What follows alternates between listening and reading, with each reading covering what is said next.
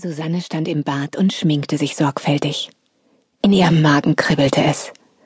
Voller Vorfreude sah sie immer wieder zu der kleinen Uhr, die auf der Konsole über dem Waschbecken stand. Noch eine halbe Stunde. Bevor sie zu dem leuchtend roten Lippenstift griff, zögerte sie einen Augenblick. Diese Farbe trug sie sonst nie, da sie für den Alltag viel zu auffällig war. Für diesen Abend allerdings perfekt. Er würde sie wohl kaum wiedererkennen. Aus der braven Susanne war ein sexy Luder geworden. Schwarzer Kajal machte ihre Augen dunkel und geheimnisvoll. Ihre vollen Lippen leuchteten. Sie schüttelte ihre Haare. Dann schaltete sie das Licht aus und ging nach nebenan ins Schlafzimmer, um sich anzukleiden. Inzwischen waren Susanne und ihr Mann Thomas sieben Jahre verheiratet. Es hieß immer das verflixte siebte Jahr.